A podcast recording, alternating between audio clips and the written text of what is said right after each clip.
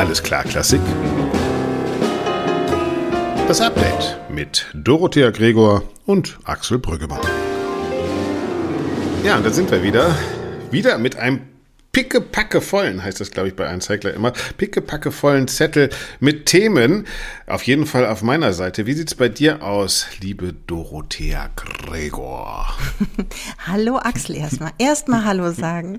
Ja, hallo. Wie ist es bei dir? Komm, bevor wir sofort wieder einsteigen, hast du auch, habt ihr in Wien auch Schnee? Du bist doch in Wien, oder? Nein, wir haben, ja, ich bin in Wien und wir haben tatsächlich keinen Schnee. Ich krieg aus, aus allen deutschen Ecken tatsächlich äh, Fotos mit Schneegestöber geschickt, äh, aber hier ist noch nichts. Ich war gestern äh, laufen, endlich mal wieder. Ich hatte, ich hatte gestern so einen richtigen Laufflow seit Jahren mal wieder. Mhm. Äh, und und äh, da ist noch kein Schnee und das ist alles wunderbar. Es ist wirklich schöner, goldener Anfangswinter hier. Ja. Aber kalt ist es schon Woche. bei euch. Ja, kalt ist, aber kalt ist ja, das ist ja für uns Norddeutschen eigentlich das neue Warm. Kalt ist das neue Warm. Okay, alles klar, gut. Wie geht es denn dir, Doro? Äh, ja, äh, ja, komm, spuck's aus, spuck's aus. nein, nein, nein, ist alles okay. Ja, nein, okay. nee, Husten habe ich keinen, aber dieses ähm, C-Wort. Das C-Wort, genau. Ich wollte gerade ja. sagen, ich habe so ein, so ein, ähm, ja, aber es ist egal. Müssen wir, jetzt, müssen wir jetzt nicht vertiefen. Ich wünsche dir gute Besserung. Aber das Gute ist, äh, du hast mir das schon, das darf man gleich sagen, du hast gesagt, du kannst nichts riechen gerade und deine Kaffeebohnen nicht riechen. Das ist besser, als wenn du nichts hören kannst. Weißt du, das wäre, stell dir mal vor, Corona würde dafür sorgen, dass du nichts hören kannst. Das wäre für unsere, für unseren Berufsstand echt richtig beknackt. Das, ne? das wäre schlimm, aber da könnte ich dich jetzt nicht hören, sondern nur riechen. Vielleicht. Hm. Mal gucken. Kann ich, deshalb machen wir ja Podcast, dass wir das genau. nicht riechen müssen. ihr Leute da draußen müsst uns auch nicht riechen. Äh, nicht mal anschauen müsst ihr uns. Nein, ich bin also, froh, dass ich daher, das hören kann. Nur hören, genau. Ja. Äh, hast, du, hast du eine lange Liste oder äh, bist du themenfrei heute? Ich, ich bin total ähm, inhalts, inhaltsleer unterwegs. Nein, stimmt natürlich nicht. Ich habe ähm, ein paar Themen und eine lange Liste wäre jetzt übertrieben. Aber weil du okay. gerade Arndt, Arndt Zeigler gesagt hast, sag mal, ja. der ist doch auch Bremer. Du doch auch. Auch. Ja, ja, ja. Wie kriegen wir den denn mal zu dir in den Podcast? Ja, ich habe Arndt sogar schon mal geschrieben, weil es darum ging, irgendwie, was kann die Klassik vom Fußball lernen und was kann der Fußball von der Klassik lernen. Also Arndt Zeigler, Stadionsprecher in Bremen mit Zeiglers wunderbarer Welt des Fußballs. Übrigens ein Format, das ich unbedingt eigentlich mal irgendeinem äh, Regionalsender anbieten möchte für Klassik. Ja? Also Brüggemanns wunderbare Welt der Klassik wäre doch ein, ein super Format. Äh, der hat wirklich was Neues geschaffen. EM Aber Arndt hat mir geschrieben, äh, ah. äh, dass, der war auch schon mal in meiner Talkshow in Bremen und so, äh, dass er wirklich totale Angst hat, sich über Klassik auszulassen, weil er da komplett blank steht. das geht ähm, mir doch auch so jedes, jedes Über Weihnachten, wenn ich da in Bremen bin, kann ich ihn nochmal. Aber er soll, so genau. er soll doch gar nicht über Klassik reden, sondern über Fußball. Ja. Sag, diesen ja, Klassikteil würdest du übernehmen. Ich, ich, ich kann noch mal nachhaken. Ich, ich du kannst sagen, nach. du hättest keine Ahnung von Fußball und er keine Ahnung von Klassik, das würde gut passen. Hm, ja, aber das stimmt ja leider nicht. Ich, ich, wusste, dass du jetzt widersprichst. Nein, ich habe ihm erzählt, äh, ich habe ihm das auch geschrieben, hab, äh, äh, also zum Beispiel über Trainer wie äh, Trapattoni, den habe ich damals für die FAZ, äh, der FAS äh, interviewt, der ein totaler mhm. Opernfan ist, der hat hunderte von Schallplatten, ein, ein totaler Freak italienischer Oper und hat äh, seinen Spielern vor dem Spiel tatsächlich Bach vorgespielt hin und wieder, nee, aber weil er gesagt hat, das sammelt das, das sammelt das Gehirn, ja. Ja, es ist tolle, tolle Musik. Ich finde auch, also es sammelt eben nicht das, weiß ich nicht, ob es das Gehirn sammelt, würde ich so gar nicht sagen, aber es, es ähm, berührt irgendwas in einem, was plötzlich andere Dinge so ein bisschen relativiert. Aber weißt Absolut. du, was mir gerade einfällt? Du könntest Arndt doch mal anbieten. Ich Arndt so, als ob ich den kennen würde, ne? Also Arndt ja. Zeigler. Arndt, sorry, ich darf Arndt sagen. Ja, ja genau. Arndt. Also du könntest Arndt Ich glaube, er hört es nicht, weil er interessiert einen Scheißdreck einfach. Ja. ja, aber das ist doch super. Da ist er mit, ja. äh, glaube ich. Ähm, Arndt, wenn du uns jetzt nicht hörst, wenn jemand das hört, der Arndt Bescheid sagen kann, ja? Ich meine, Arndt hat doch, das hat er gemeinsam mit 95 Prozent aller alle anderen hier in diesem Land wahrscheinlich, dass es ihn einfach mal einen feuchten Dreck schert, was ja. in der Klassikbubble los ist. Ja. Aber ja. Ähm, meine Idee ist eigentlich, du hast doch ähm, so schön Otto, mit Otto Rehagel gesprochen. Ähm, ja, ja, aber hier, ja. Nehmt ja. doch den mit dazu. Der, meine, der großer, der großer so der Link zwischen Klassikfan ist, ne? Also der war, ja. habe ich ja schon mal erzählt, äh, auch in Bremen in meinem Theater und der war tatsächlich auch bei Neue Stimmen äh, beim Meisterkurs äh, Finalkonzert dabei. Ja, vielleicht genau. sollten wir den mal mitnehmen. Genau, den ja, und. Du willst unbedingt ein bisschen, du willst unbedingt ein bisschen Fußball-Fame da rein. Ja, soll ich dir sagen, warum? Weißt, weißt du, wie ich mhm. da nochmal drauf gekommen bin? Ich habe äh, diese Woche ähm, einen, eine Person kennengelernt, einen Menschen, einen Mann, ähm, mhm. der ähm, in Bielefeld arbeitet oh als Rechtsanwalt und der aber, also der macht da alle möglichen Dinge, aber der, der ist vor allem auch Ombudsmann im ähm, beim DFB oder in ah. der DFL. Und äh, da haben wir uns so ein bisschen drüber unterhalten, weil er gesagt hat, dass es so interessant ist, weil er sonst in seinem äh, anwaltlichen Kontext mit Unternehmen zu tun hat und natürlich einige Vereine auch Unternehmen sind oder AGs oder ich weiß nicht GmbHs, frage mich nicht genau in welcher mhm. in welcher Form und dass er sagt, dass das so der Unterschied ist, dass dass man merkt in diesen Unternehmen, die ja Unternehmen sind, dass da trotzdem diese ganze Sache, dass da diese Passion für diesen Sport noch so mitschwingt. Und da habe mhm. ich die totale Parallele auch zu ähm. Theatern gesehen oder zu unserer, mhm. zu unseren Institutionen, dass das irgendwie auch mehr oder weniger mittelständische Unternehmen sind, auch wenn nicht unbedingt Absolut. immer von der Rechtsform. Und es trotzdem so eine Besonderheit ist, weil das, weil alle, die da arbeiten oder die meisten da mit so einem großen ja, mit so einem, so großen Idealismus ja. und Enthusiasmus ja. und einer Leidenschaft dabei sind. Und so kam ich überhaupt drauf. Deswegen habe ich jetzt. Aber wir haben zum Glück keine ja. FIFA. Ja, also in der Klassik gibt es zum Glück keine FIFA, auch wenn es mh, mm, vielleicht teils mafiöse Strukturen äh, gibt, aber wir haben keine offizielle FIFA und das unterscheidet die Klassik positiv vom Fußball, würde ich sagen. Da muss ich nochmal drüber nachdenken. Ich weiß eigentlich gar nicht, was diese FIFA macht die FIFA grapscht, baggert, ist äh, rassistisch, äh, frauenverachtend, äh, äh, schiebt ja, sich Gelder hin und her. Was ist denn die ursprüngliche Funktion? Und verlegt irgendwelche Weltmeisterschaften nach Katar und in die Vereinigten Arabischen Emirate und irgendwie sowas. Das ist der Weltfußballverband. Das, das ist die Dachorganisation aller, also die FIFA ist Teil, äh, die, die, der DFB ist Teil der FIFA und so weiter. Ach so. Aber hey, wir sind ja kein, das, das soll Arndt uns alles nächste Woche erzählen. Ja. Bleiben wir noch bei der Klassik vielleicht. Äh, ganz kurz, weil wir eben Bach gesagt haben, darf ich da ganz kurz, ich, ich, ich weiß nicht, ob das was taugt, aber ich habe mir jetzt den Trailer auf Vimeo angeguckt. Es kommt ein neuer Film ins Kino, Living Bach. Und der hat mich deshalb interessiert, weil er so ein bisschen war wie unser Wagner-Film damals, weil wir ja auch in die Welt mhm. gegangen sind und Wagner-Freaks gesucht haben.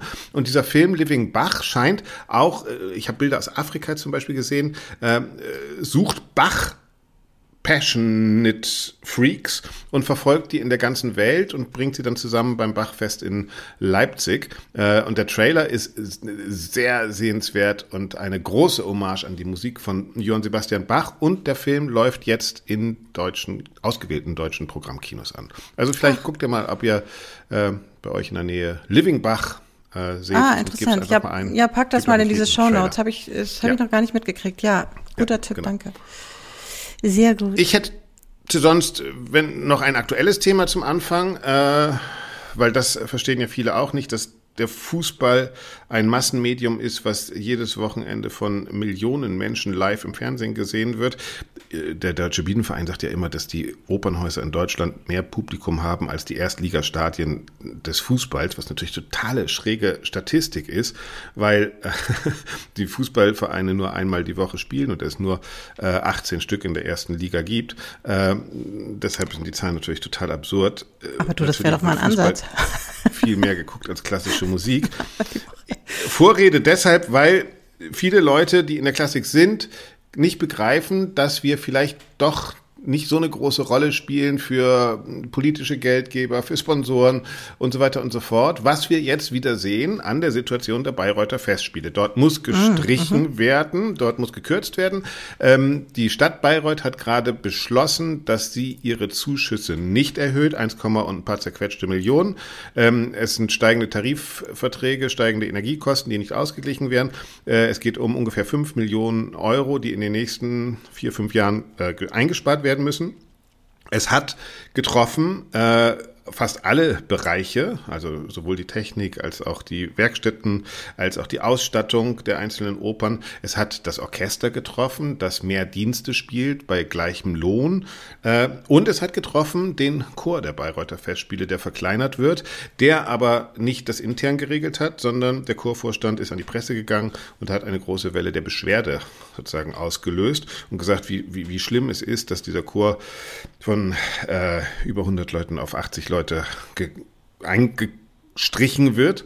Ähm, ich habe bei Katharina Wagner angerufen, die hat gesagt, ja, ja, das stimmt, wir mussten irgendwo streichen, das tut uns auch im Herzen weh, aber das heißt natürlich nicht, dass kleinere Chöre auf der Bühne stehen, sondern wir werden sozusagen für die jeweiligen Opern, wo wir dann auch diese 120, fast 130 134, glaube ich, waren es. Mhm. Es hängt von Oper zu Oper, ist das ganz unterschiedlich. Ne? Also im Parsival mhm. ist viel mehr Männerchor als Frauenchor. Äh, dann gibt es den, die Seemannschöre bei Dings. Es gibt die, die, die, die äh, also es, es gibt dann Ringopern, äh, wo überhaupt keine Chöre stattfinden. Ja, äh, ist ja ganz unterschiedlich und diese Variabilität ist sozusagen der Sparfaktor und für die Aufführung, wo man welche braucht, holt man sich natürlich versierte und gute Sängerinnen und Sänger dazu. Das sei sozusagen der einzige Weg, wie man auch in diesem äh, Teil der Festspiele sparen könne, weil man sparen müsse.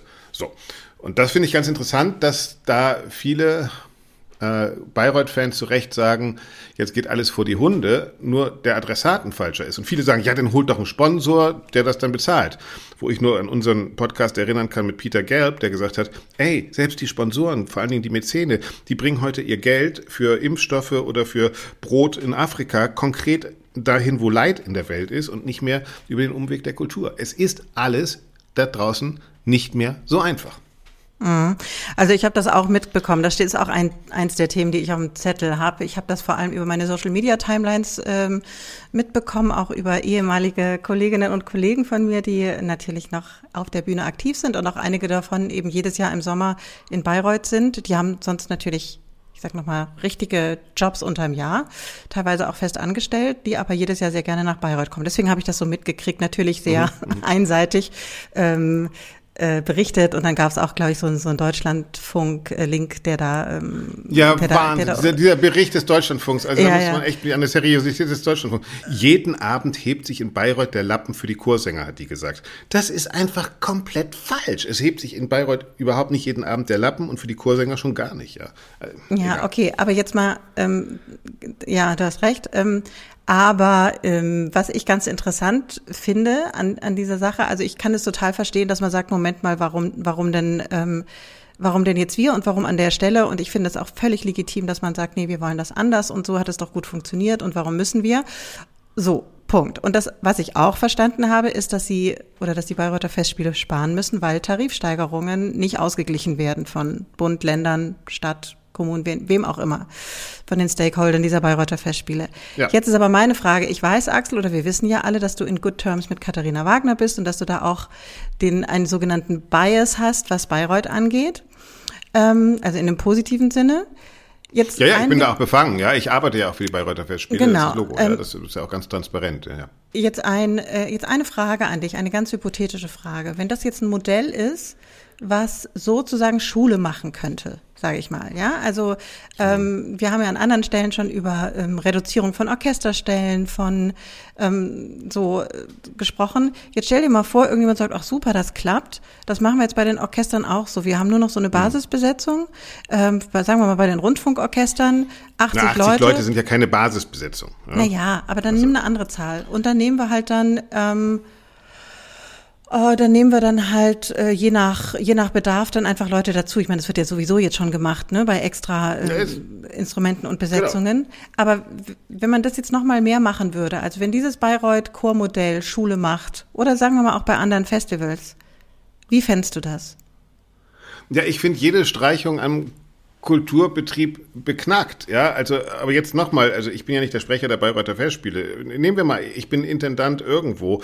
Natürlich will ich nicht streichen, ja, aber ich kriege natürlich Einsparmaßnahmen, weil eben es öffentlich momentan so ist, dass die Kultur mm, politisch und auch privatwirtschaftlich unter Druck, unter finanziellen Druck geraten mhm. ist, weil äh, sie mhm. als Sparpotenzial gesehen wird. Daran können wir ja erstmal nichts ändern. Daran müsste man mittelfristig was ändern, indem man die Bedeutung der Kultur wieder hebt. Aber mhm. das ist natürlich ein Warte mal ganz wahnsinnig kurz, langfristiges. Warte ganz kurz. Ja. Ich muss äh, gerade mal zur Tür. Warte mal ganz kurz. Ja. Doro geht zur Tür. Ach, was macht sie bei der Tür?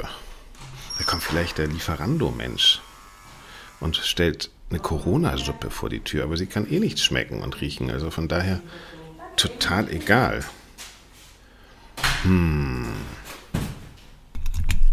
Es hat auch nicht So, geklingelt. hier bin ich wieder. Doch, es hat geklingelt. Hast du ja, es gehört? ich habe einfach weitergequatscht die ganze Zeit. Nein, ich habe es nicht gehört. Hast du jetzt Lieferando bestellt damit, aber du schmeckst doch eh nix. Ja? das stimmt. Aber weißt du, was ich bekommen habe? Dann können wir gleich wieder über Bayreuth Ja? reden. Ja? Ähm, ja, komm raus damit. ähm, Schweizer Schokolade. Ja, aber das bringt dir doch nichts. Du kannst Doch, das, du kannst aber das doch nicht schmecken. Zu Weihnachten. Ich, ich würde jetzt auch gerne den Hersteller sagen, weil das ist wirklich der allerbeste. Ich könnte mich da. Sag mal, wir können, ja- also ich, ich esse nebenbei Toffifee hier. Warte, ich habe die hier neben. Ich Ja, hab, Toffifee ich hab eine. Familienpackung Toffifee. Warte, ich, eine Familienpackung Toffifee gekauft. Und, wie isst du Toffifee? Und Man macht erst diese dunkle Schokolade raus mit der, Ja. so, und dann holt man die Nuss mit der Zunge raus, Ja. legt sie sich in die eine Wange, isst die helle Schokolade und am Ende knackt man die Nuss, oder? Ja, aber da ist auch noch dieses Mhm. Karamell, das ist doch dann so zäh. Also das kann man machen, ähm, wenn man irgendwie Lust hat, mit der Zunge an irgendeinem Toffifee rumzupulen. Ich esse die meistens, ich stopfe die einfach meistens in mich rein. Weiß ich nicht. Keine Ahnung, ich esse die halt einfach. So eine 15er Packung ist nichts. Ja. Nee, absolut Okay, welcher nicht. Hersteller? Lederach. Schweizer. Ah, Ja, richtig, richtig gut. Frau weiß, ja, wenn, gut ist. In einigen guten, äh, in einigen großen Städten haben die auch ähm, Shops, wo du einfach völlig, äh, wo ich mir denke, so Gott, das ist so wahnsinnig teuer und man kann das aber eben auch online bestellen und jetzt habe ich sozusagen für Weihnachten oder für die Vorweihnachtszeit ähm, das mir ausnahmsweise Sehr gut. mal bestellt. Sehr gut. Okay, ähm, Wir waren stehen geblieben. Wenn ich Intendant Ja. wäre, also ich muss ja irgendwo sparen. Also nochmal, es ist langfristig eine Vision natürlich, das wieder zu verankern, um zu den Leuten klarzumachen, wir müssen das, dafür Geld ausgeben. Aber jetzt muss ich ja sparen. Ich habe auch äh, gesagt äh, im Spaß zu Katharina, naja, du könntest halt auch die Toiletten während der Pause zumachen, dann sparst du die Toilettenreinigungskraft. Ja, das, das ist auch eine Möglichkeit. Aber irgendwo muss ich ja sparen. Und nochmal mit dem Orchester. Es sind ja Deals, die, die, die, äh, d- d- äh, Musikerinnen und Musiker verstehen das ja, ja. Und äh, natürlich ist das schwierig auf, wenn man dann in prekäre Anstellungsverhältnisse kommt, aber die sind natürlich in Stadttheater noch viel größer als überall anders. Guck dir mal, wie die Ensembles überall gestrichen wurden, ja. Das ist eine schwierige Situation, aber es, wir reden die ganze Zeit über Transformation und die Transformation beinhaltet natürlich, es wird weniger von allem geben. Es wird weniger von allem geben. Und wenn wir Lydia Grün, die äh, Präsidentin der Musikhochschule München im Podcast auch gehört haben, die sagt, wir bilden ja jetzt schon keine Leute mehr für den Markt von heute aus, sondern wir müssen Leute für den Markt von morgen ausbilden. Und der Markt von morgen bedeutet, ich habe keine feste Stelle mehr, sondern ich habe vielleicht nur eine halbe Stelle und die andere Hälfte muss ich als Künstlerin, Künstler selbst bestreiten. Das wird die Zukunft sein. Finde ich das gut? Das, das steht schon Nein, in unserer. aber in es unserer, ist so. Naja, was heißt gut, aber es ist natürlich, es gibt auch viele Möglichkeiten oder viel mehr Möglichkeiten, wenn, wenn Dinge projektbasierter sind. Natürlich ist das Künstlerprekariat an sich nicht gut, aber das ist eben auch bei Festanstellungen der Fall. Da bist du genauso prekär und Ja. unsicher beschäftigt. Ähm, teilweise nicht ganz, aber ähm, also viel besser ist das auch nicht bei äh, als bei Freischaffenden. Jetzt mal Nein. so ganz ganz grob gesagt. Aber äh, da stand auch schon in unserer Studie 2019 so den äh, Ja. Nachwuchs also da haben wir eine Studie gemacht zu Opernsängern, zu Nachwuchsopernsängern und zu Arbeitsbedingungen, die sie vorfinden werden. Das war vor Corona, wie wir alle wissen.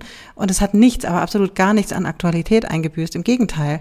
Das ist, ähm, hat sich fast nur noch Natürlich. schneller bestätigt. Und ähm, ja, ich, ich bin schon bei dir. Natürlich sind diese Kürzungen schlecht. Jetzt haben wir ja noch dieses große äh, äh, Bundes, bundesweite Ja. äh, Milliardenhaushaltsloch. Klar, bei der Ja. Kultur ist nicht sehr viel zu holen an Einsparungen.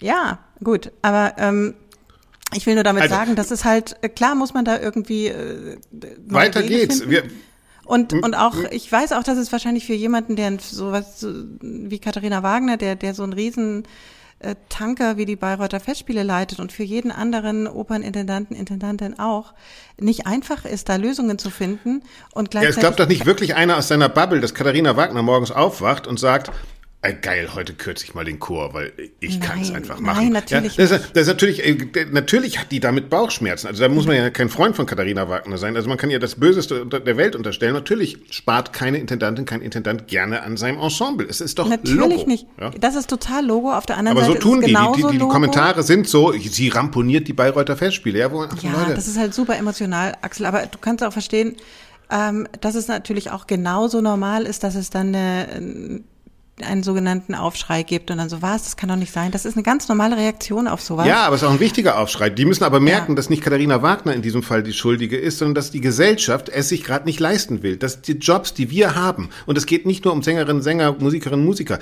Äh, wir haben gerade in dieser Woche gelesen, BR2 hat eine Programmreform. Da wird mhm. Kultur äh, zusammengelegt und zusammen wahrscheinlich auch ähm, nicht in dem Umfang mehr stattfinden, wie es äh, stattgefunden hat.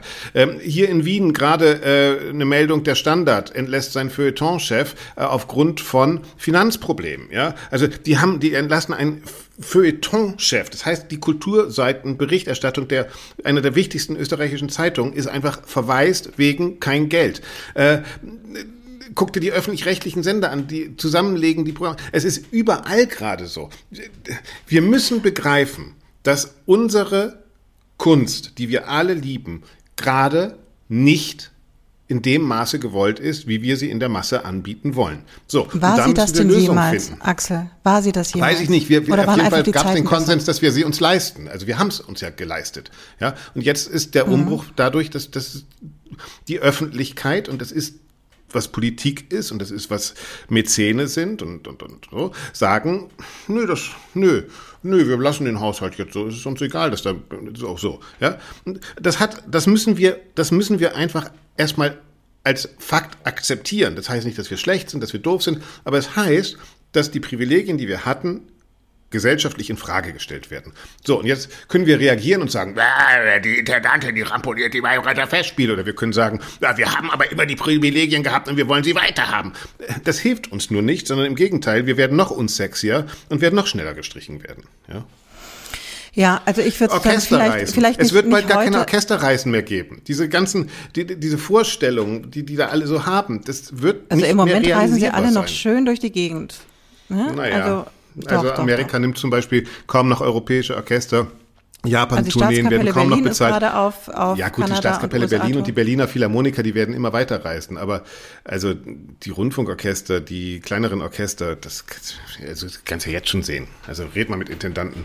Ähm, entweder du bringst einen Sponsor mit, der deine Tournee bezahlt, ansonsten ist eine Tournee nach Übersee nicht mehr finanzierbar. Ja, ich meine, das ist ein sehr komplexes Thema. Müssen wir an anderer Stelle auch nochmal differenzieren. Ich erinnere an der Stelle aber auch nochmal zum Thema Relevanz und wer was will, äh, tatsächlich nochmal an unsere Studie von äh, diesem Jahr. Wir haben ja noch 2023 ja. im Mai, ähm, dass da ein großer Zuspruch so ganz generell äh, kam, also dass, dass Menschen das behalten wollen, aber tatsächlich ich wiederhole es nochmal, selber kaum hingegangen wird. Und ähm, ja, das ist, glaube ich, auch so ein Hebel, wo man ansetzen muss. Aber da, das würde jetzt ja nochmal zu weit führen. Aber kann sich jeder gerne vielleicht, wer es noch nicht hat oder sich nochmal ins Gedächtnis rufen will, entweder unsere Podcast-Folge dazu ähm, anhören oder auf äh, der Seite des Lismon Centers ähm, den, den Bericht auf Englisch oder auf Deutsch Genau. Auch beides äh, kostenfrei. Relevanzmonitor Kultur könnt ihr googeln. Genau. Ich stelle es euch auch mhm. nochmal in die Show Notes. Genau.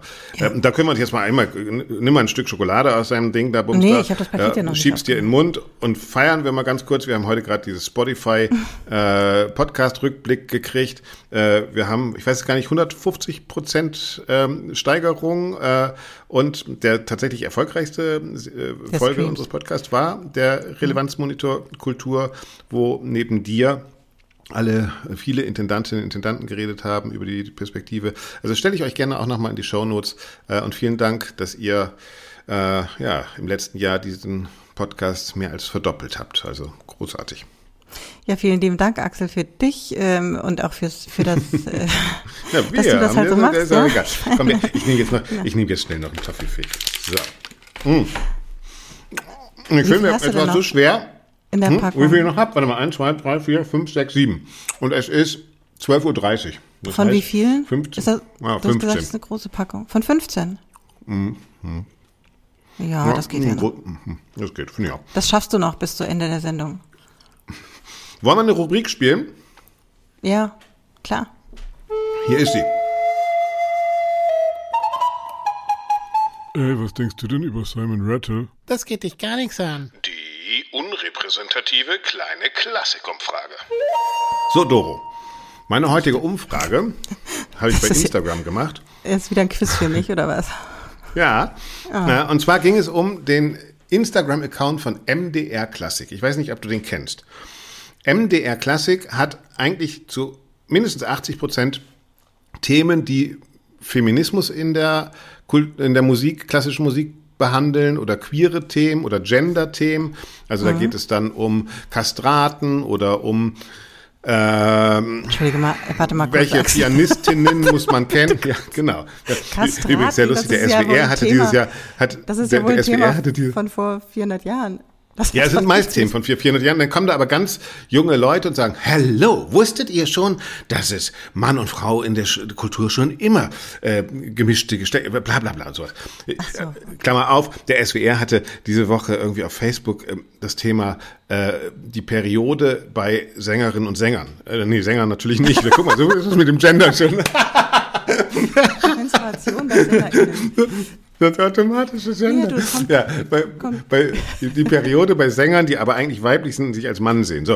Äh, und hatten ein großes Bild von Camilla Nylund einfach genommen vom Opernball. Und man denkt, Leute, ey, äh, aber die haben nicht mit ihr darüber gesprochen, sondern die haben mit irgendeinem Professor darüber gesprochen. Also das fand ich total strange. Klammer zu. Also, die Frage war. Ja, ah, ja. Okay. Ja, die, also wo man denkt, okay, hm, okay. Also die Frage war, MDR äh, Insta-Account, ist mir zu einseitig Gender und Feminismus oder ist wichtig für einen neuen Klassikdiskurs? Erst einmal, was glaubst du, was hat die Bubble abgestimmt? Lebst du noch? Ja, ja, ich denke nach und habe eingeatmet. Nee, ausgeatmet danach. Ähm, Dann gleich wieder also, einatmen. Nicht, dass du kollabierst. ich glaube, äh, ich bin auch über dieses, dieses äh, Periodenthema noch nicht weg innerlich. Warte mal. Ähm, ich glaube aber, abgestimmt haben, also die Mehrheit findet das blöd. Was war die, was war die erste, also zu einseitig oder so, ne? Mir zu einseitig, Gender und Feminismus oder wichtig für eine neue Klassikdiskussion? Ja, nee, die meisten finden das zu einseitig und jetzt wirst du von mir wahrscheinlich eine Zahl hören. Mhm. Ähm, ich glaube, dass deine Instagram-Leute, die bei dir auf dem Kanal sind mhm. und abstimmen, dass die mhm. eher so ein bisschen AWM-Vibes haben. Mhm. Äh, no offense, ich will hier niemanden beleidigen, aber ich denke nicht, dass es jetzt die, also ich glaube, es haben ähm, 72 Prozent gesagt zu viel, äh, zu, zu einseitig. Wow. So, und das ist das interessante Ergebnis für mich auch, weil das ist natürlich eine Frage. Also diese Umfrage ist jetzt, oder 14 Stunden on äh, und es haben 120 Leute mitgemacht bis jetzt.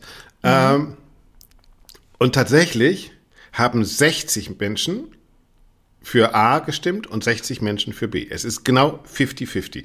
Und das finde ich schon auch interessant. Äh, auf der einen Seite für meine Crowd, auf der anderen Seite dafür, dass das doch viele offensichtlich als wichtig finden, diese wie, wie Themen lang, in den Vordergrund zu rücken. Ja? Wie lang geht die ähm, Umfrage noch? Äh, was habe ich jetzt gesagt? Schon äh, noch 24 Stunden geht die immer, also noch fünf Stunden oder so. Ja. Na, okay. Ja, da bin ich ja mal gespannt. Vielleicht kannst du. Aber 50-50, also das ist schon, das, ich finde das schon interessant. Also ja, und ich bin wie, mir wie, selbst indifferent. Ja, genau. Ja. Das ist so eine Frage. Ich finde das grundsätzlich erstmal gut. Ich fände es noch besser, wenn der MDR einen Parallelaccount hätte, wo es dann auch ganz normale Klassiknachrichten gäbe. Und was ich, wo ich dann merke, dass ich so ein bisschen Thomas Gottschalk werde. Äh, ja, das meinte ich, ich vorhin gesagt, mit den AWM. ein bisschen Thomas Gottschalk werde. Ja, äh, Boah, ich habe mir das angeguckt, das war wirklich, na gut.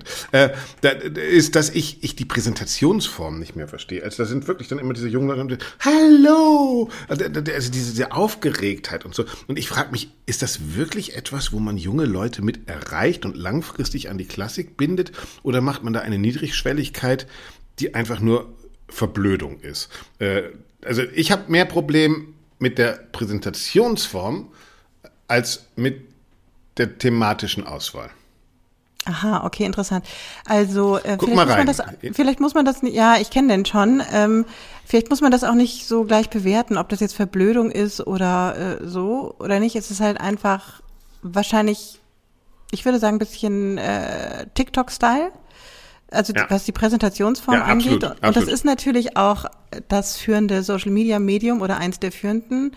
Ähm, das ist natürlich, da, da möchte man auch ähm, jüngere Leute gewinnen. Und die Themenauswahl, ich, was ich jetzt gut dran finde, ich persönlich, mhm. ist, dass es halt mal was anderes ist als dieses, ah ja, wir haben wieder äh, Macbeth gesungen und hier war wieder der toll und also es ist ja irgendwie auch immer ähnlich, ja, dieser Content, ja. ja, ja. ja ähm, also das, das finde ich halt irgendwie was Erfrischendes und Abwechslungsreiches. Auf der anderen Seite finde ich es dann doch ein bisschen monothematisch. Und ganz ehrlich, über äh, ja, über, über. Ich lese mal die, die Themen, die letzten Themen sind vegane Instrumente, Pianistinnen, die du kennen solltest. Äh, von wem kommt eigentlich die Filmmusik? Zu gut, um Frau zu sein. Ganz und Schrecken, Glanz und Schrecken Kastraten, äh, vom Republikflüchtling zur Königin der Nacht, da ging es wieder um Frauen, äh, nicht um Vorurteile kümmern, äh, Stimme und Transition, Transmann, Stimme und Trans, äh, Transition, Transfrau. Also das sind die Themen, die da kommen, ja. Äh, ja gut, aber es ist vielleicht nicht ganz un, uninteressant, ja, und dann ja auch noch die, ein, wohl dieses Zyklus-Thema dann, ne? Also, genau, ach ja, das so. war der SWR, der, der, der springt da jetzt rauf. Der SWR ach, das ist, ist jetzt super. Zyklus der SWR ist die schlechte Imitation des MDR inzwischen geworden. Der Liederzyklus und der, ja, egal, der könnte man auch nochmal auch noch mal ausführen. Aber nee, Fremd ich, bin ich eingezogen, fremd ziehe ich wieder aus. Axel, stopp. Ja. Abbruch an der Stelle. kennst du mich? Du kennst mich doch jetzt. Nicht hier. Äh, ähm, auf jeden Fall, ähm, was ich sagen wollte, ich finde es eigentlich ganz launig und ganz interessant und ich glaube auch für die Menschen, die sich eben zu der queeren Community dazuzählen, ist das auch wichtig. Und ja. ich kann auch nur, nur dazu ähm, vielleicht noch sagen, dass also wir hatten, oh, ich weiß jetzt nicht, ob es 2017 war, im Wettbewerb Neue Stimmen, einen, äh, den ersten männlichen Sopran. Und da rede ich jetzt nicht ja. von Countertenören und von keinem ja. Kastrat, äh, ja. sondern ein, ein Male Soprano. Samuel okay. Marinho, der ist auch total ähm, aktiv auf Instagram, ist natürlich super spezialisiert in seiner Barocknische, aber total erfolgreich. Wahnsinnig toller Sänger, super Künstler, netter Mensch, absolut Instagrammable, könnt ihr mal gucken. Und das war so eine Sache, da hatten wir ja schon ein Problem damit, wie der sich anmeldet. Ne? Wenn er nämlich mhm. als, mhm. äh, sagt, als Mail ankreuzt, ne? dann hat er die, mhm. das Stimmfach Sopran gar nicht zur Auswahl gehabt.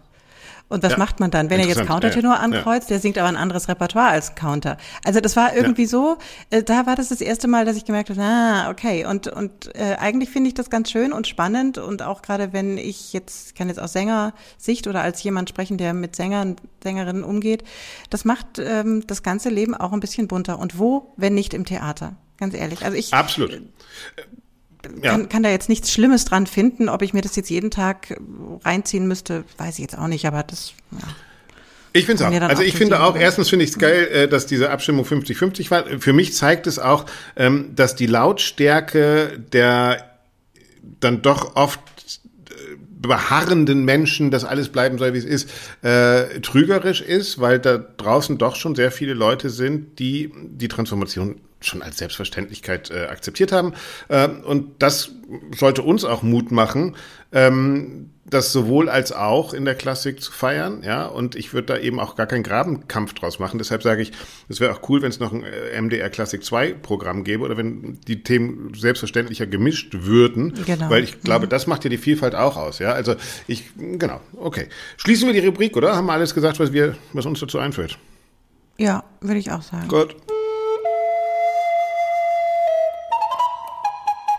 Ey, was denkst du denn über Simon Rattle? Das geht dich gar nichts an. Die unrepräsentative kleine Klassikumfrage.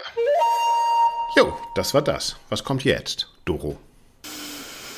Mm. Doro? Sitzt du ja. in einer Schokoladenkiste oder was? Äh, nee, nein.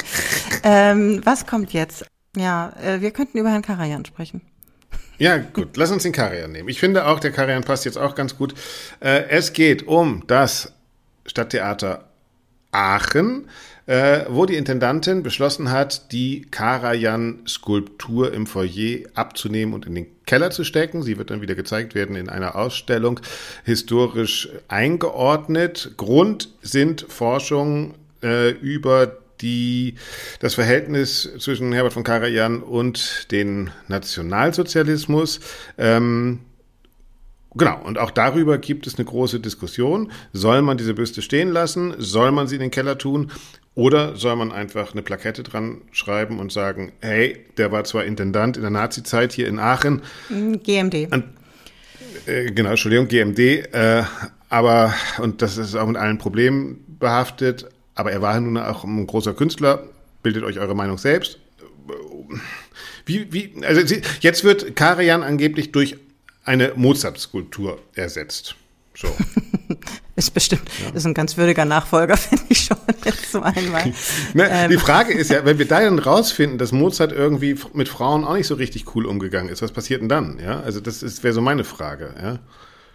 Ich komme aus der, ich bin ja Historiker. Ich bin ja jemand, der findet Echt? auch auch auch auch äh, problematische, heute problematische Texte und Handlungen in Opern müssen, dafür gibt es eine Regie und sowas, müssen sozusagen historisch eingeordnet werden, statt verschwiegen zu werden. Ich meine, klar, dass wir jetzt keine Hitler-Skulpturen mehr in Deutschland haben, das ist richtig. Aber es gibt schon einen Unterschied zwischen Hitler und Karajan und ich finde, da ist es vielleicht auch die Verantwortung eines Theaters mh, mm, einzuordnen und auch die eigene Geschichte aufzuarbeiten. Also ja, das heißt ja nicht, dass das deswegen nicht passiert. Man könnte ja auch das so verstehen, dass es das ein Teil der Aufarbeitung ist. Also ich weiß nicht genau, was jetzt ja. ähm, die Intendantin Aachen dazu veranlasst hat, jetzt gerade das eben zu machen oder aus welchen Gründen genau. Also ich habe nur gelesen, es gibt neue Forschungsergebnisse, die ich zugegebenermaßen auch nicht selbst gesehen habe oder nicht, nicht äh, mhm. recherchiert oder äh, habe oder kenne. Mhm. Mir fällt nur auf, dass diese Diskussion, die jetzt gerade uns auffällt, weil das das Theater Aachen betrifft, an anderer Stelle schon ganz lange geführt wird. Ob das jetzt alle Denkmäler sind, die eben Bismarck ähm, betreffen mhm. oder Hindenburg oder auch Straßennamen sind doch auch immer in schönen Regelmäßigkeiten. Mhm. Dann äh, so Themen, muss man das umbenennen, mhm. Äh, darf man das noch so lassen, der so und so Platz oder ich weiß Natürlich. nicht was, äh, ne? Ähm, genau, hier in Münster übrigens auch der Hindenburgplatz ist der ein Schlossplatz mhm. und so, ne? Will man das noch? Ähm, ähm, ich glaube, also das, ich, ich finde es erstmal gut, wenn man eine, eine Sensibilität hat und schafft dafür. Ähm, mhm. Ähm, wer war das eigentlich und ist das zeitgemäß, diese Person heute noch so zu ehren und zu feiern? Und wenn ja, wofür? Ähm, mhm. Da bin ich mal wieder, äh, ich glaube, ich sage das oder gefühlt zumindest sehr oft in dem Podcast dafür, dass man wirklich genau hinguckt und auch differenziert. Und mhm. ähm, wie dann die Entscheidung getroffen wird, ähm, in die eine oder in die andere Richtung, ist dann, glaube ich, schon sehr, sehr individuell. Ich würde, ich würde mich jetzt da nicht, ich würde da jetzt keine generelle Empfehlung abgeben, so muss hm. man es machen oder so muss man es nicht machen. Ne? Absolut. Also wie, wie ich, ich glaube, die Diskussion ist tatsächlich vielleicht auch der Sinn. Ne? Also es gab schon mal ähm, Forschung, Oliver Rothkolb, äh, der Wissenschaftler, der hat sich um die Nazi-Vergangenheit von äh, Herbert von Karajan äh, intensiv und sehr kritisch gekümmert. Also Karajan ist zum Beispiel zweimal in die NSDAP eingetreten, ähm, gleich am Anfang und dann am 8. April 33 und dann nochmal in seiner Amtszeit in Aachen. Äh, später hat er gesagt, er sei erst in Aachen wegen des Jobs dazugekommen. Das ist nachweislich falsch. Ähm, er hat auch untersucht, sozusagen, dass seine Herkunft, Kindheit, Jugend in Salzburg immer schon mit diesem nationalen, völkischen Idealen verbunden war. Und die große Kritik besteht darin, dass Herbert von Karajan eigentlich zeitlebens seit den Entnazifizierungsprozessen gemeinsam mit seinem Rechtsanwalt an, einer, an einem Narrativ gearbeitet hat, in dem er sozusagen seine, seine Verstrickung äh, relativiert. Und ich habe mal bei YouTube nachgehört und habe einen Ausschnitt gefunden, äh, wie sowas dann funktioniert hat. Der dauert drei Minuten, aber ich finde, er ist eigentlich ganz interessant, sich den mal anzuhören. Vielleicht können wir das hier einfach mal machen. Mhm. Sie waren damals in Berlin bald ein prominenter Mann. Da werden Sie auch zwangsläufig mit den obersten Nazis zusammengekommen sein. Wie war das denn? mit dem bin ich nicht zusammengekommen. Nein? Ich habe mit, mit Hitler gesprochen, äh, vielleicht drei Minuten. In der Pause von Meistersängern, da wissen Sie, was passiert ist.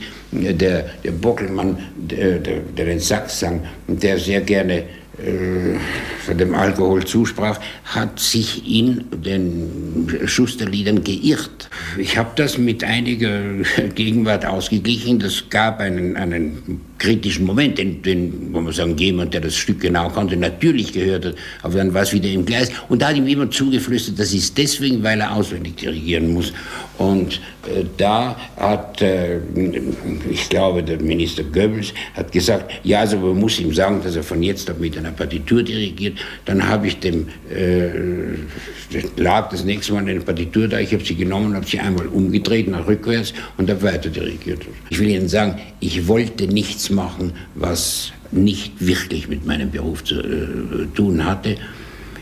Und von allen Freunden, die man hatte, hat sich kein einziger mehr gemerkt. Jeder hat Angst gehabt, dass er, wenn er mit ihnen zu tun hat, es ihm angekreidet wird. Und da werden sie alle feig. Die Infamie bei dem ganzen Vorgehen war ja die, dass man immer einen, eine Sache ins Licht gebracht hat, mhm. ohne zu fragen, ob das richtig ist oder nicht. Dann wurde darum geredet. Und wenn sie nicht schuldig waren, hat kein Mensch von denen, die sie zuerst diffamiert haben, gesagt, das war ein Irrtum. Das ist dann in der Luft stehen geblieben. Es ist ja eine Kommission nach Aachen geschickt worden, weil man gesagt hat, ich war bei der SS. Ich weiß ganz genau, warum das war, weil mein damaliger Agent war bei der SS und es hat sich später herausgestellt, dass er dazu beigetreten ist. Es war ein ausgezeichneter, in dem Sinn äh, nicht Impresario, sondern ein Freund, verstehen Sie, der Ihnen geholfen hat. Der hat gesagt, ich habe es deswegen getan, weil dadurch konnte ich verhindern, dass Leute verhaftet werden oder auch nie mehr ins Ausland dürften, wegen eines falschen Gerüchtes. Ja? Und dann hat man gesagt, also da, das war die Verbindung, ich sei gewesen. Da ging eine amerikanische Kommission, die hat drei Wochen in äh, Aachen herumgestöbert, sie haben nichts gefunden. Aber wie sie zurückgekommen ist, haben sie nicht gesagt, dass sie nichts gefunden haben. Nicht? Tja, Doro. Oton Herbert von Karajan. Hm. Die weiße Weste. Äh, ich finde es interessant, ehrlich gesagt. Ähm, und daran sieht man auch, dass es eben nicht so schwarz und weiß ist. Also dass man, äh, dass, dass wie soll ich sagen, ich will nicht sagen, dass mehrere Wahrheiten nebeneinander existieren können, aber dass, dass jeder seine Sicht natürlich auf die Dinge hat.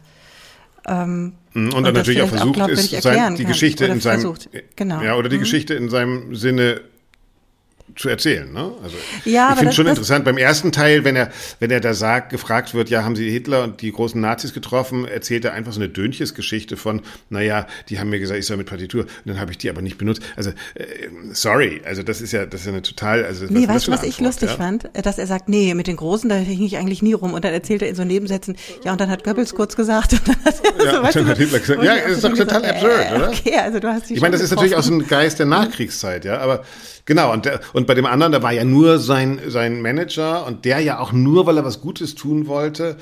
Wow, ich finde schon sehr schwer. Und ich finde das dann schon auch richtig, wenn Aachen sagt, stop, äh, wir haben das jetzt bis 2023 alles einfach mal so hingenommen.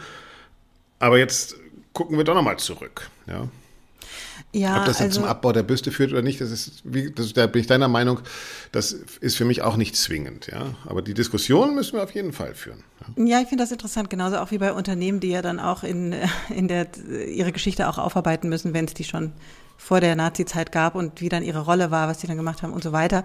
Ähm, das sehe ich bei den Theatern auch. Ähm, den Gedanken, ich hatte gerade noch einen anderen Gedanken. Ach so, ja, ähm, natürlich, auch sieht man finde ich jetzt auch, auch wenn das nicht explizit benannt wird bei dem äh, Zitat oder bei diesem Ausschnitt, den du O-Ton, den du gerade von Herbert von Karajan eingespielt hast, dass äh, ganz offenbar so jemand wie Herbert von Karajan auch, äh, wie wir es heute auch in Russland sehen, dass er auch äh, Kulturschaffende als Propaganda äh, benutzt mhm. wurden und dass es jetzt nicht unbedingt heißt, dass Herbert von Karajan sich darum bemüht hätte, äh, mit Josef Goebbels oder mit sonst welchen äh, Nazi-Größen der damaligen Zeit äh, da in Kontakt zu treten oder groß in Austausch zu gehen.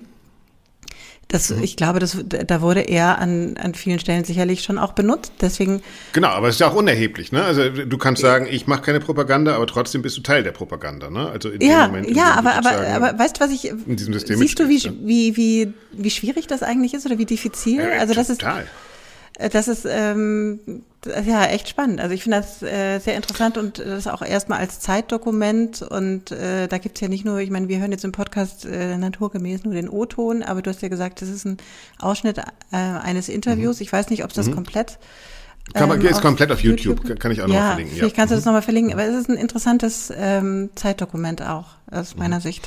Ja. Ich, ich habe dieses Thema auch deshalb ausgewählt, weil das mich auch so ein bisschen zum nächsten Podcast führt. Ähm, da äh, wollte ich nämlich monothematisch nochmal anschließen. Es ist, äh, Vergangenheitsbewältigung an Theatern scheint gerade ein großes Thema zu sein und Lotte de Beer an der Volksoper macht das jetzt auch. Ähm, und zwar stellt die zum Jubiläum der Volksoper äh, auf die Bühne ein Stück 1936 nach dem Anschluss. Äh, Gruß und Kuss an der Wachau hieß die Operette damals. Ähm, das war die letzte Operette, die gespielt wurde, bevor die Nationalsozialisten sozusagen die Hoheit über die Oper übernommen haben. Äh, Und ähm, dann wird diese Operette zu Teilen gespielt, aber es wird sozusagen eingebettet in die Zeit, weil die ganzen jüdischen äh, Sängerinnen und Sänger, Regisseur, äh, Textbuchautoren wurden dann rausgeschmissen und hatten ganz andere, ganz unterschiedliche Schicksale. Das wurde von einer Historikerin alles äh, erforscht, was eigentlich aus, wie eigentlich diese Volksoper arisch geschaltet wurde, hat diese einzelnen Schicksale der Sängerinnen und Sänger nachverfolgt.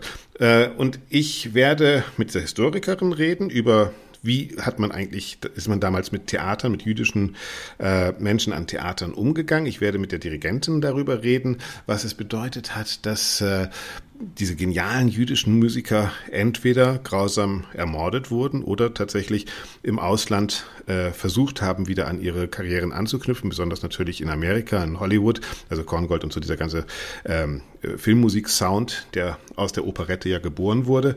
Und ich werde mit dem holländischen äh, Regisseur darüber reden, also was das auch mit unserer Gegenwart zu tun hat, ja, Antisemitismus in unserer Zeit, Gerd Wilders, äh, der jetzt in Holland äh, die Wahlen gewonnen hat. Also da, mhm. da, da sind ganz viele Konfliktpotenziale äh, und wo wir vielleicht dann auch dieser Geschichte von Herbert von Karajan mit einem Blick auf ein Ensemble äh, ein bisschen näher kommen. Also ich freue mich da total drauf und glaube, das könnte ein total spannender ähm, eine Stunde History Podcast werden eigentlich.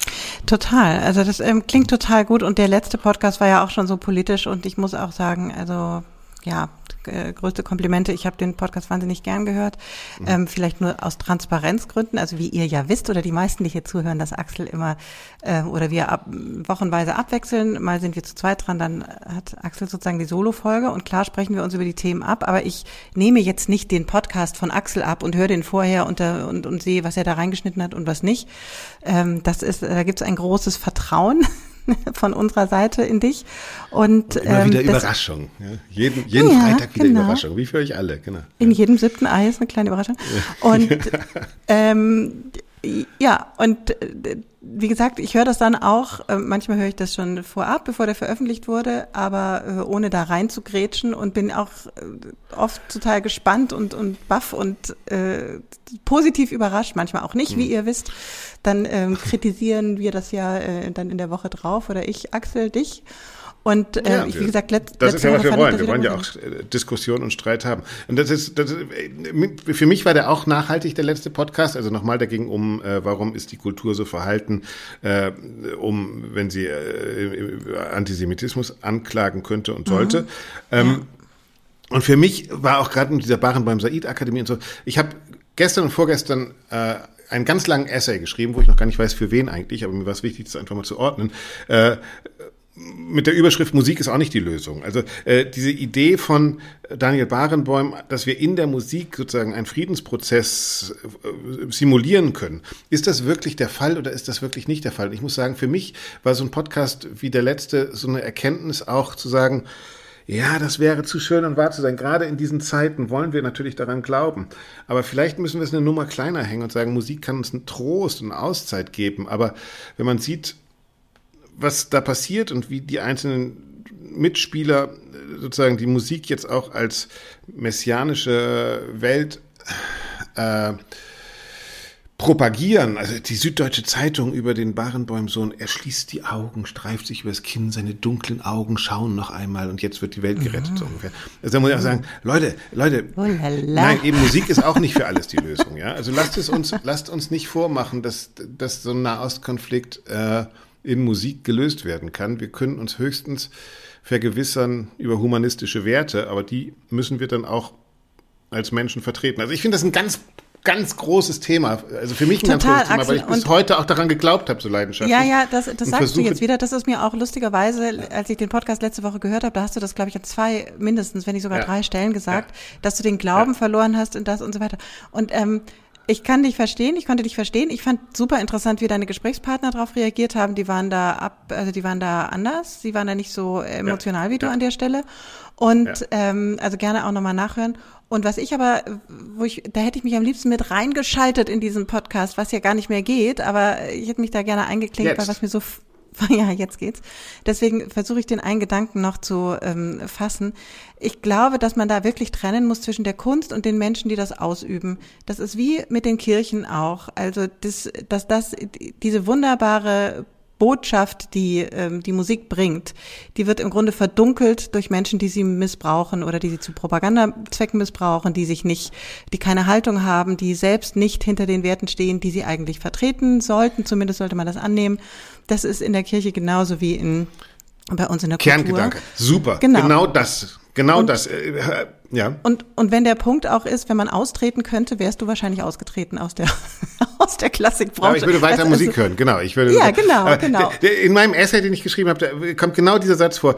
Die Politisierung der Musik ist die Schlange im Paradies. Ja, also Ganz es ist genau, sozusagen, ja, ja, ja. also oder die propagandistische Politisierung der Musik ist die Schlange im Paradies. Ja, und das ist genau das Problem. Also man könnte es auch kurz fassen, wie du gesagt hast, der Mensch ist die Schlange im Paradies der Musik. Ja, äh, weshalb es aber umso wichtiger Ja, ist, aber dass der vielleicht Mensch auch ein bisschen mit einer, mit einer, ähm, mit einem etwas gnädigeren Blick, weil wir ja alle fehlbar sind und Musik ist für mich auch und Kunst auch, aber wir reden ja jetzt hier über Musik, ähm, also alle Kunstformen meine ich damit, aber ähm, Musik ist für mich nochmal auf eine ganz besondere Art und Weise so ein, ein, ein Stück vom Himmel, was wir hier auf der Erde haben und was Genau. wirklich auf so Aber eine, auch so eine Jesus ganz braucht besondere Haltung. Art berührt. Ja?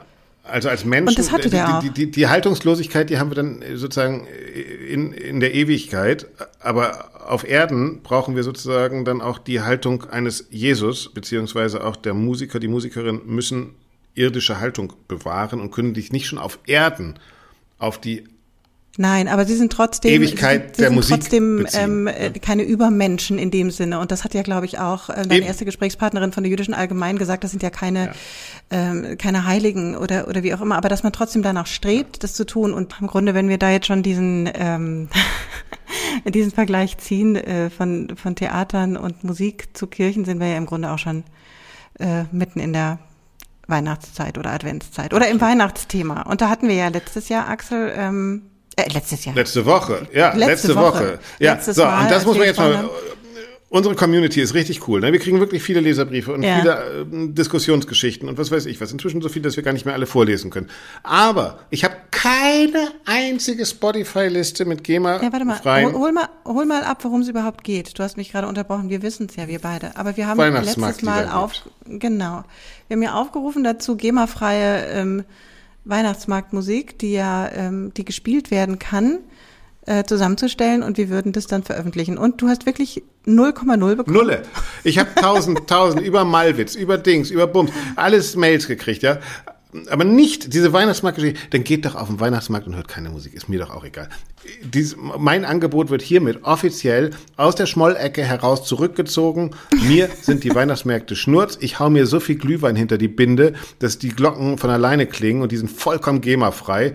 Äh, ist mir doch Schnurz. Ja? Und nach So, dem siebten fängst du dann auch davon. selber an zu singen, ne? Ja, und jetzt ist nämlich Schluss mit der Weihnachtsstimmung hier bei mir. Ja? Oh. ah, ich habe jetzt zum Glück mein Schokoladenpaket, da kann ich. Ja, genau, du machst die Schokolade auf. Und meine Toffifee sind auch alle.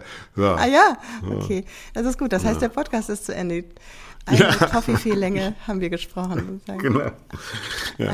Äh, nein, es war spannend. Ich glaube, wir, wirklich, also, wir sehen ja so viele Themen, die uns dann immer wieder auch auf die großen Fragen von Welt und Menschsein bringen. Äh, es ist schier unerschöpflich. auf diese Metaebene. Aber ich glaube, das ist auch ein, ein großes, ein großer Punkt, warum wir das, nicht nur wir, sondern viele das mit so einer großen, mit, mit Herzblut machen und mit, mit einer großen Leidenschaft, äh, weil das eben etwas berührt, was, was äh, jetzt eine Excel-Tabelle nicht berührt in einem. Also zumindest bei, Was? bei normalen Menschen. auch Arndt Zeigler mit dem Fußball tut, um den Bogen auch noch zu schließen, ne? weil die große ja. Lehre des Fußballs ist halt, hast du Scheiße am Haken, hast du Scheiße. Also wenn du Haken. das schaffst, ja, das dass, du du, Fußball dass du Arndt Zeigler zu uns in den Podcast holst, vielleicht mit Otto Rehagel zusammen oder wem auch immer, dann würdest du nicht nur mir eine Riesenfreude machen, sondern ich kenne mindestens noch jemanden in meinem beruflichen Umfeld, der sich da richtig, richtig freuen würde. Und du weißt, wen ich meine. Ja, äh, für den sage ich jetzt, und das war's wieder. Unser Podcast Alles klar Klassik, der Podcast des Lismon Centers der Bertelsmann Stiftung. Macht's gut, haltet die Ohren steif und bis nächste Woche. Auch dir, Herr M. Tschüss, Axel. Das war nicht ciao, schlecht. ciao. Schönen ersten Advent euch allen und dir natürlich ganz besonders. Ja? Dir auch, ciao.